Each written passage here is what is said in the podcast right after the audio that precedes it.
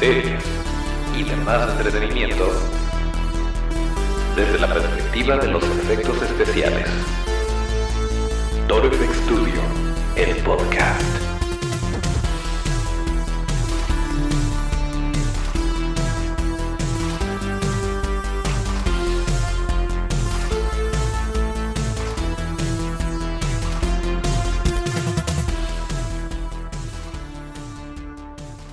Pues nuevamente estamos en otro martes de podcast. Bienvenidos a Torfex Studio, el podcast, el lugar donde hablamos de cine, series y demás entretenimiento desde la perspectiva de los efectos especiales de maquillaje. Acuérdense de nuestras redes que son arroba Studio, esto es arroba. Yo soy Toncho Ábalos y aquí mero arrancamos con eh, la información que les tenemos para esta semana. Estamos empezando. Acuérdense que nos pueden escuchar, todavía es martes de podcast, pero eh, ustedes nos pueden escuchar todos los martes y todos los viernes a través de su plataforma favorita de podcast y también nos pueden ver en YouTube. Eh, y bueno, pues eh, para arrancar en este momento, le vamos a pedir al buen Otto en los controles que nos ponga la música de fondo justo ahí.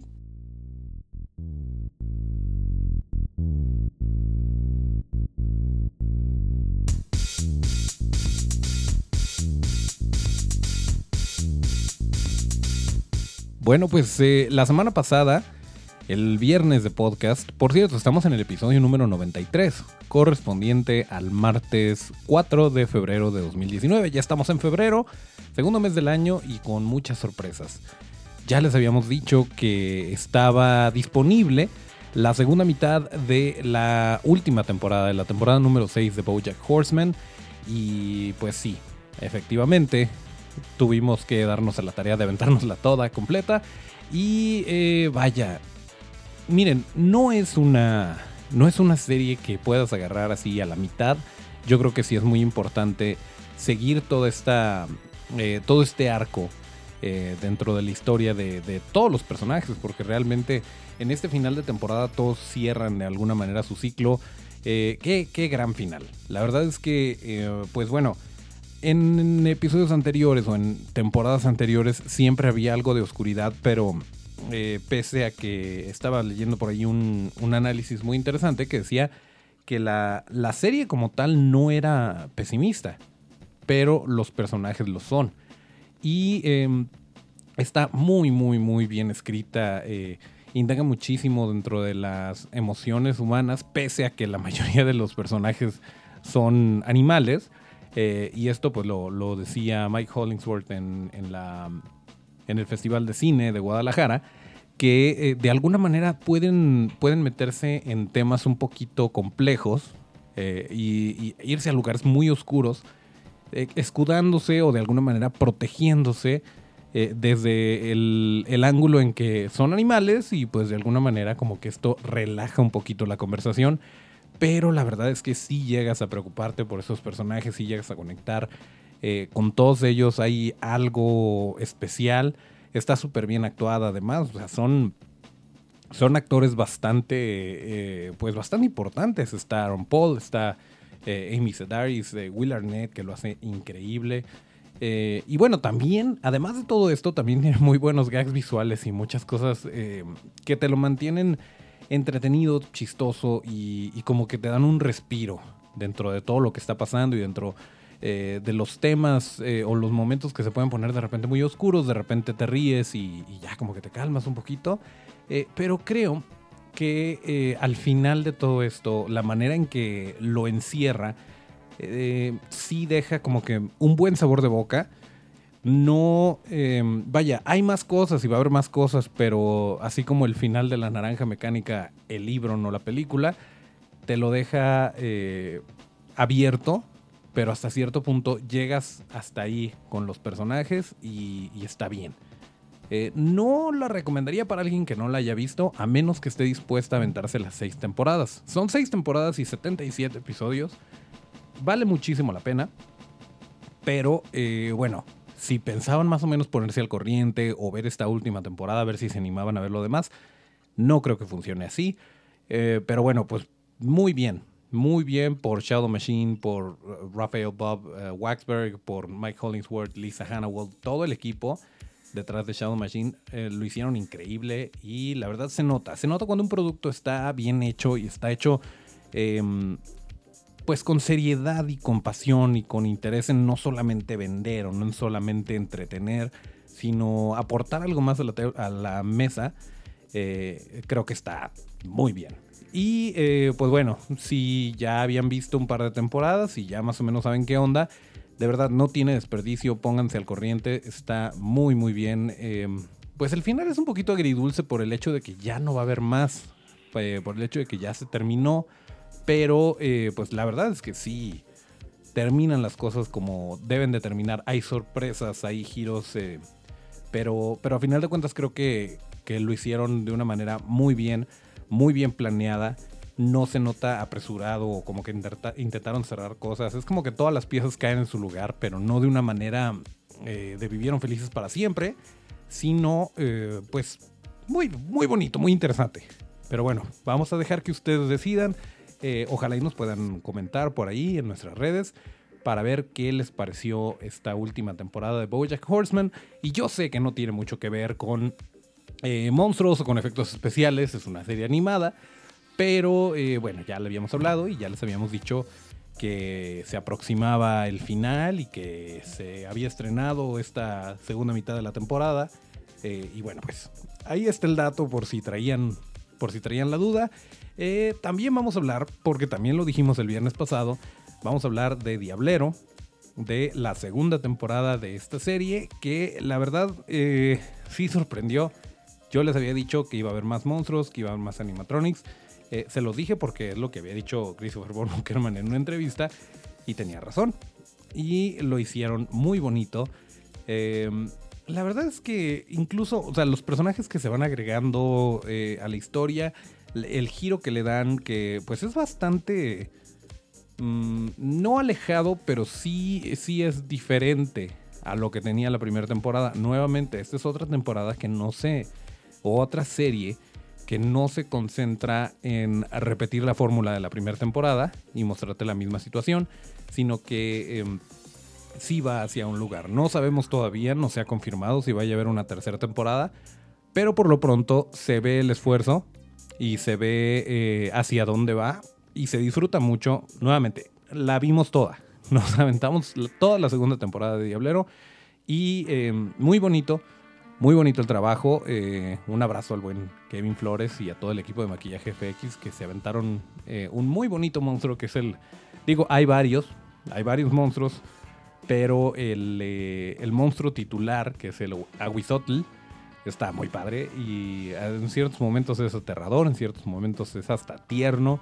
Y todo esto te lo está transmitiendo un objeto inanimado, obviamente con un montón de titiriteros detrás y escultores y pintores, etcétera pero em, pues esto es lo, bonito. Es algo de lo que peleaba Stan Winston de no estamos creando un prop, no estamos creando eh, un efecto. Estaba muy en contra del término efectos especiales o efectos de criaturas. Eh, claramente nosotros no. Pero, eh, pero sí tiene un punto que decía, estamos haciendo personajes. Estamos creando un personaje que merece el mismo respeto que un actor o que cualquier otro personaje que aparezca en pantalla lo cual sí tiene todo el sentido del mundo, pero bueno, el caso es que está muy padre. Yo creo que mm, Horacio García Rojas ya se siente mucho más cómodo en, eh, la piel de Elvis eh, Fátima Molina, eh, incluso Ella Belden, que es esta nueva incorporación al, elenco de Diablero, lo hace muy bien, ya había salido en algunas otras producciones bastante conocidas, pero em, bueno, en vez de distraer o no encajar, como que la, química está muy bien, el casting estuvo muy bien y eh, pues también, también aporta. Hay ciertas sorpresitas, hay detallitos. El humor está súper bien cuidado. Es una cosa que, yo disfruté mucho porque si bien están hablando de demonios, están hablando de mitología, eh, de repente el humor negro está muy presente y muy bien aterrizado. Em, y eso pues se agradece mucho cuando el humor está bien escrito y, te aporta a la trama. Eh, nada que ver con Bojack Horseman, pero en este caso sí em, te ayuda a seguir la historia, te ayuda a seguirla disfrutando sin decir, ah, ok, aventaron un chiste ahí y se están tomando demasiado en serio. La serie realmente no se toma a sí misma en serio eh, en el punto de estamos, tenemos el santo grial de las series eh, de aventuras eh, basadas, está basado en una novela gráfica para empezar. Entonces, vaya, no necesariamente es, es algo que se debe de tomar con, con solemnidad, etcétera. Y eso te lo transmite la serie, porque al mismo tiempo que de repente puedes tener una situación muy dramática o de mucha acción, de repente te estás riendo y vaya, todo es como que em, bastante tranquilo en ese aspecto. Se disfruta mucho. Obviamente, vaya, habrá quien no guste del género. Y nuevamente, no es terror, pero no es para niños. No es para niños, definitivamente. sí, hay mucho, mucho desmembramiento por ahí, sangrita eh, y, monstruos y cosas así. Pero em, muy bonito. La verdad es que sí, sí se nota mucho mejor que la primera temporada. Se nota una evolución. Una de las razones por las cuales a mí me gustaría mucho que hubiera una tercera temporada. Eh, y que hubiera más incluso. Porque se nota que están haciendo las cosas, eh, que están aprendiendo de, de la experiencia de la primera temporada y están agarrando lo que más les funcionó y lo están llevando a nuevos lugares. Entonces, quién sabe, quién sabe qué vaya a pasar. Eh, ojalá Ojalá y sí se pueda, pero si no, miren, de todas formas se disfruta esta segunda temporada. Incluso yo me atrevería a decir que si no vieron eh, la parte 1 y a lo mejor no tienen mucho tiempo de ver muchas series eh, y ven un capítulo, un par de capítulos de la temporada 2 y la pueden, la pueden terminar sin mayor problema. No, o sea, claramente sí es parte de una historia más grande, pero em, te muestra lo suficiente como para que te vayas enterando de qué es lo que, eh, lo que está pasando y hacia dónde van los personajes y qué es lo que quieren, etc. Entonces, por ese lado, em, yo creo que no hay, no hay mayor problema. Em, ¿Qué más? Pues hay un par de cameos por ahí. Incluso Marta de baile sale, eh, pues no, no aparece físicamente, pero se escucha su voz y tiene su crédito y todo. Em, se disfruta. Se disfruta la serie. Eh, no es. No es Club de Cuervos, no es ese tipo de comedia eh, ni tampoco La Casa de las Flores. Pero muy probablemente, si, si no te gustaron estas dos, es muy probable que te guste Diablero. Y si te gustó alguna de estas dos, es muy probable que también te guste Diablero. Porque eh, va para otro tipo de público, tal vez. Pero al mismo tiempo, em, creo que abarca mucho más. Porque es una, es una serie muy versátil. Eh, es, es, muy digerible. te la puedes aventar sin mayor complicación. Eh, no es pretenciosa nuevamente, o sea, sí tiene bastantes, eh, bastantes cosas a su favor. Tiene CGI, si lo tiene. Es inconsistente. Sí, ¿se acuerdan de lo que les habíamos dicho de The Witcher? Que de repente se veía muy bonito y de repente fallaba mucho. También pasa, también pasa aquí, no les voy a mentir.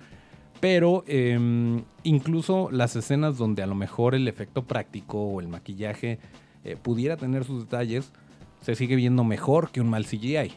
Porque a final de cuentas es algo tangible, es algo que puedes ver en la pantalla eh, y que se nota, que se siente que es algo eh, palpable y que están reaccionando los actores a esto. Entonces por ese lado también tiene sus ventajas. Eh, incluso hay escenas ya por el final de la temporada donde se combina los efectos digitales con los prácticos en cuanto al monstruo, el, el y funciona muy bien. Funciona muy bien porque eh, son rápidos los cortes, no se sobreexpone ni uno ni otro y se, unen muy bien. Y eso se agradece también bastante, que lo sepan manejar de esa manera, que sepan combinar las dos tecnologías. Eh, también se agradece mucho. Pero bueno, eh, véanla de buenas, véanla sin, sin mayores expectativas más que entretenerse y se la van a pasar muy bien. Yo me la pasé muy bien viendo esta segunda temporada, espero que haya una tercera, eh, pero nuevamente, como siempre, todo lo que les decimos aquí. Esperamos que ustedes nos comenten, que nos digan qué les pareció. Y eh, pues bueno, ahí están las redes para eso. Por lo pronto, voy a tomar un poquito mi café y seguimos con otros detallitos que nos tienen eh, pues muy felices. Muy felices y que seguramente a ustedes que les gustan los monstruos y todo esto, también les van a hacer, eh, los van a hacer muy felices. Pero bueno, Otto, si me haces favor,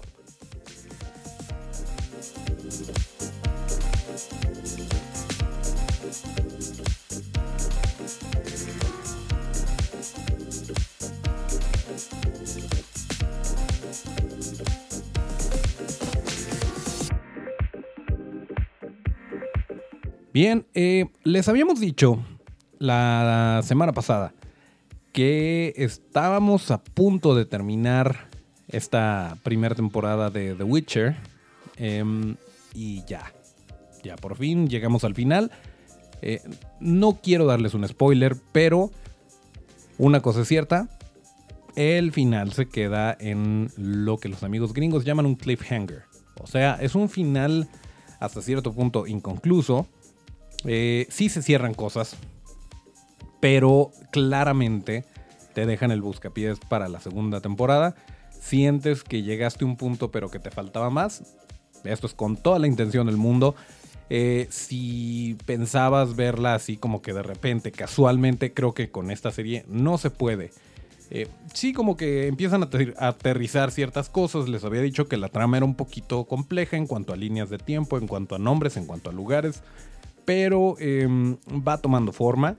Eh, las criaturas también se vuelven a ser presentes, se vuelve a ser presente la combinación de, efectos digitales con prácticos, no siempre de la mejor manera, pero miren, le echan ganitas. Eh, los personajes van evolucionando, digo, dentro de lo que cabe, dentro de lo que estos capítulos nos puede dar, pero em, no, no llega como que... Vaya, pues e, es que su intención no era ser una miniserie o una serie autocontenida, y la historia es mucho, mucho más grande que lo que alcanzamos a ver. Entonces, eh, si van con este conocimiento, si van sabiendo que eh, se van a tener que esperar un poquito para que salga la temporada 2, em, que sale, por cierto, está confirmada, va a haber una temporada 2 en 2021, eh, pues bueno, probablemente la disfruten. Sí, em, sí tiene muchas cosas, ya, ya les habíamos platicado el viernes pasado, tiene muchas cosas interesantes, tiene cosas que valen la pena, pero eh, pues hay a quien no le gusta esto de que la. Pues de que la historia no termine y, y después se abra un nuevo capítulo y entonces sí digas, ok, aquí tomo la decisión si veo la temporada 2 o no. Eh, si ves la temporada 1 y sale la 2 y ya no la ves, pues sí vas a sentir como que algo te faltó. Entonces, eh, se los dejo en la mesa para que ustedes tomen sus decisiones. En lo personal, yo sí la voy a ver. Yo sí voy a ver la temporada 2. La verdad es que ya al final sí llegó un punto en el que me estaba confundiendo demasiado, que no, eh, no me quedaba claro qué era lo que estaba sucediendo. Y, no porque no sepa seguir una narrativa eh, experimental o no convencional. Pero sí, sí de repente mm, se tornaba un poquito cansado. Pero había muchas cosas que la rescataban. Em, y, a final de cuentas, pues sí, ya, ya acercándose al final, estaba dentro ya estaba comprometido con la serie y luego la serie no se comprometió con el espectador y termina y nos quedamos esperando la temporada 2. Bueno, estas cosas pasan. Eh, al menos no fue el final, final, final, final y ya nos quedamos con la duda para siempre. Eh, se terminó, pasan cosas que tenían que pasar y, eh, y quieres saber qué más. Quieres saber qué más sigue y para esto tenemos que esperar a 2021, ni modo. Em, entonces, pues bueno, les pasamos el dato tal cual para que no, no, vayan, no vayan a sentirse engañados si llegan a este punto y, se dan cuenta que no. Que miren, es bastante evidente, ya faltando, faltando un capítulo para que se termine, eh, hay muchísimas cosas todavía en el aire, hay muchísimas cosas que no se han aterrizado y yo creo que a veces es mejor que, que hagan esto, o sea, que empiecen a caer las piezas pero no, no lleguen a su final completamente eh, a que lo resuelvan todo en un capítulo de una hora y ya. Entonces, bueno, por ese lado, sí. Y, sí era como que un poquito mi miedo cuando, cuando se estaba acercando el final de la temporada, el decir, ok, hay dos sopas. O me dan un final que, que me va a hacer sentir mal por haber visto todo toda la temporada y por haberle invertido tantas horas, o va a quedar medio abierto y me voy a tener que esperar a 2021. Y sí, fue la segunda, lo cual está bien. Eh, porque sí le dieron a ciertas cosas que tenían que suceder y que tenían que cerrarse, sí le dieron su tiempo y eh, a las que no y a las incógnitas que todavía siguen en el aire, pues les van a dar su tiempo, les van a dar su debido desarrollo, lo cual está bien, sobre todo porque estoy casi seguro que en la producción sabían perfectamente que iba a haber dos temporadas al menos. Ya les había dicho que está planeado para siete, quién sabe si llegue a siete. Bojack Horseman llegó a 6 y salía mucho más barata. Pero bueno, vamos a ver. vamos a ver qué tal le va a El Brujerías, pero pues sí, si le están empezando y les está gustando, es un buen viaje, está divertida, em, pero bueno, queremos que lo sepan por si por si no le quieren invertir ese tiempo y a lo mejor quieren ver mejor Diablero o quieren ver eh, alguna otra, pues bueno, ahí están las opciones. Esto es dentro de Netflix, pero hay algo más. Hay algo más que es muy interesante, que es muy bonito, que es un poquito triste, les voy a ser muy sincero, es un poquito triste, pero eh, eh, siento yo, estoy especulando, pero siento yo que hay esperanza. Y sé que no he dicho de qué estoy hablando, pero eso lo voy a decir después de tomarle un poquito mi café, para generar un poquito de tensión, para pasar de Netflix a Prime Video y hasta cierto punto HBO. Que de hecho, si vieron el título del episodio, ya saben de qué voy a hablar.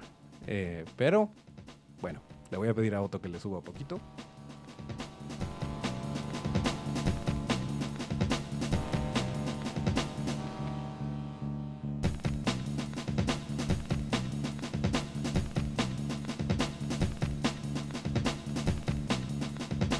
Por cierto, eh, debido a varios problemas técnicos y logísticos, estuvimos a punto, a punto de no subir el episodio en martes de podcast. Em, de hecho, en este momento son las 9 de la noche eh, y bueno, depende de lo que la tecnología nos permita, pero todo parece indicar que sí vamos a alcanzar a estar al aire o a estar en las plataformas y en YouTube durante el martes de podcast, pero em, pero bueno, el caso es que es por esto que si están en YouTube pueden ver eh, pues la iluminación un poquito diferente porque es de noche. Eh, y por si la estuvieron buscando el episodio, pues, sí, sí, lo subimos. Nada más que eh, a veces se convierte un poquito lo de la hora. Pero miren, aquí estamos. Podríamos hablar del Super Bowl, pero la verdad es que, miren, desafortunadamente no tenemos oportunidad de ver em, los anuncios que, son los anuncios del Super Bowl, en donde eh, suelen tirar la casa por la ventana las marcas con, em, con 30 segundos de pura gozadera, de cosas muy espectaculares. Hay dos en particular a los que ya más o menos tuvimos acceso. Uno de ellos es de... Bueno, sale eh, Slimer o Pegajoso de los Cazafantasmas, sale Janine eh, de los Cazafantasmas, Em, y bueno, son varios comercialitos. De hecho, esos no creo que no salieron en el Super Bowl, salieron antes. Eh, pero bueno, esa es una, que era lo que estaba trabajando, en lo que estaba trabajando eh, nuestro tío Rick Lazzarini de The Character Shop. Pero bueno, de eso hablaremos más adelantito. Y hay uno en particular que hizo Legacy FX, em, que eh, con Jason Momoa, en donde llega a su casa y se empieza a quitar los músculos y entonces resulta que está todo flaquito por debajo y se quita la cabellera y está pelón y pues, está bastante chistoso, está eh, interesantillo. Pero bueno, no se transmitieron en México y América Latina, se transmitieron únicamente en Estados Unidos. Entonces, la manera en que lo podemos ver es con el detrás de cámaras que sube el estudio que lo hizo o de repente en YouTube eh, las mismas marcas ponen, retransmiten, vaya, el comercial. Entonces, pues es un poquito difícil, pero estamos haciendo la investigación pertinente para eh, mostrarles lo que, lo que hay que recalcar, porque sí, claramente eh, le echan muchas ganas. Estos comerciales suelen tener unas producciones eh, bastante costosas y bastante espectaculares. Digo, también cuesta muchísimo el anunciarse durante el Super Bowl y por lo tanto pues hacen que valga la pena, ¿no? Le invierten bastante porque saben que mucha, mucha gente lo va a ver. Pero bueno, eh, ahí está el paréntesis de, del Super Bowl. Em, pero lo que les queríamos decir es, ¿se acuerdan que en algún momento hablamos de el Ferrari de los efectos de, perdón, de los trajes de criatura, según lo que había dicho el señor Derek Mears, que es quien le da vida a Swamp Thing o la cosa del pantano. Estábamos muy tristes porque, como saben, les habíamos platicado conforme iba sucediendo, conforme nos íbamos enterando, que originalmente eh, tenían un presupuesto y de repente por varios millones de dólares se les redujo el presupuesto y que iban a tener 13 episodios y de repente dijeron que no más, o 15 episodios, algo así, y de repente les dijeron que nada más iban a tener 10 y em, todavía no se estrenaba el segundo capítulo, obviamente ya se había grabado, ya estaba eh, encaminado el proyecto, y entonces sale al aire en la plataforma de DC Universe Eh, sale el primer capítulo, le va súper bien, a la gente le encantó. Todavía no se estrenaba el segundo capítulo y anuncian que se había cancelado la serie. Que no iba a haber temporada 2 y que hasta ahí vamos a ver de La Cosa del Pantano. Lo cual está muy triste. Que hasta cierto punto lo entendimos, el hecho de que DC estaba tratando de tal vez abarcar demasiado. Eh, pero bueno, desafortunadamente esa fue la decisión que se tomó y entonces, eh, pues bueno, estábamos muy tristes y no solo por eso, sino por el hecho de que no íbamos a poder verlo. Porque, bueno, Netflix nada más no, no ha bajado el dedo y no ha dicho, ya vamos a transmitir Doom Patrol, por ejemplo, otra serie que era de DC Universe y, y se, pues ahí, ahí está hasta el momento, realmente. Y DC Universe no está disponible en México y América Latina. Y bueno, a diferencia de lo que pasó con Titans, que sí hizo su transición a Netflix, tardadita, pero ahí está. Ya hablamos de la segunda temporada. Eh, la primera temporada también se estrenó en Netflix. Eh, pero bueno, con Doom Patrol no ha pasado y con La Cosa del Pantano o Swamp Thing tampoco pasó, pero ya podemos verla. Y ahí les va cómo. Em, no estoy seguro a qué hora o cómo se transmite en HBO, pero lo que pueden hacer en este momento, si tienen Prime Video, es eh, ahí mismo en su menú de Prime Video contratan HBO. Eh, pequeño secretillo, pueden utilizar la versión de prueba que dura 7 días y si les da tiempo de verla, pues adelante. Son 10 episodios, son 10 horas. Eh, en 7 días yo creo que está bastante, bastante posible. Y ya si les gusta el catálogo de HBO, pues ya se quedan y lo siguen pagando mes con mes. El caso es que la plataforma de Prime Video tiene la opción de pagar por HBO y de ver la serie de Swamp Thing. Y obviamente lo hicimos y obviamente ya vimos el primer capítulo. Ah, y sí, sí, la verdad es que, miren, otra cosa. Es una serie producida por James Wan, el que trajo a nosotros el Conjuro Verso, el que trajo a nosotros el Insidious Verso y el que trajo a nosotros el Saw Verso, al menos la primera. Em, y definitivamente no es para niños, pero vaya que serie. Eh, va muy bien, va muy bien. Les vamos a decir, obviamente, si de repente hay detallitos que no estén tan bien, pero la verdad es que el piloto, el capítulo 1, está buenísimo. Eh, y como habrán de imaginarse, el personaje titular no hace su aparición como que tan evidente o tan en tu cara o tan al principio. Entonces, estamos hablando únicamente del increíble trabajo de Justin Raleigh y Fractured FX en todo lo demás. Y hay muchas cosas. Y hay muchas cosas bonitas. Y eh, se siente. Se siente la mano de James Wan. A pesar de que él no la dirigió. Eh, se siente el, suspenso. Eh, es una atmósfera completamente distinta. Incluso las cámaras que se utilizan para, para grabar esta serie son poco convencionales para una producción de este tipo. Yo siento que desde que estás viendo la serie ya te sientes en otro lugar. Ya te sientes en unas manos que saben pero que no sabes a dónde te van a llevar. Y eh, muy bonito, muy bonito, la verdad. Eh, ya dijimos, Derek Mears es el, eh, la cosa del pantano. muy buen, buen trabajo hasta el momento de Crystal Reed, de Andy Bean. Kevin Durant sale por ahí. yo no, no lo reconocí al principio, pero ya después como que sí. muy bonito, bien actuado, bien ejecutado. Hasta el momento bien. hay un perrito que me cayó muy bien. Pero bueno, el caso es que esto eh, nos hace pensar que si HBO puede transmitir eh, Something y si DC Universe dijo ya no quiero jugar con Something, hay una esperanza de que a lo mejor HBO diga, bueno, pues vamos a aventarnos una segunda temporada. Eh, ¿Cuánto quieres por tu serie, DC?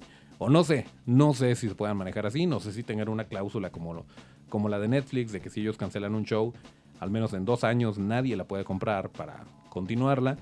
Eh, pero bueno, el caso es que esto se canceló en 2019 en Estados Unidos, eh, pero hoy, 4 de febrero de 2020, la podemos ver a través de Prime Video por medio de la aplicación de HBO. O también, eh, bueno, igual si tienen HBO Go, seguramente es parte del catálogo porque, em, porque pues es transmitida por medio de HBO. Nada más les digo como que un un recoveco, una vía por la cual pueden ver la serie. Y eh, pues está muy padre, porque ya la podemos ver y ya la podemos comentar, aunque sea como pieza de estudio. Pero bueno, eh, hasta ahí lo que sabemos hasta el momento de la cosa del pantano. Y pues yo creo que ya, ya vamos terminando este episodio para que alcance a subirse en martes. Eh, pero para esto le voy a pedir al buen Otto que nos ponga el tema de salida y nos despedimos como lo marca la tradición.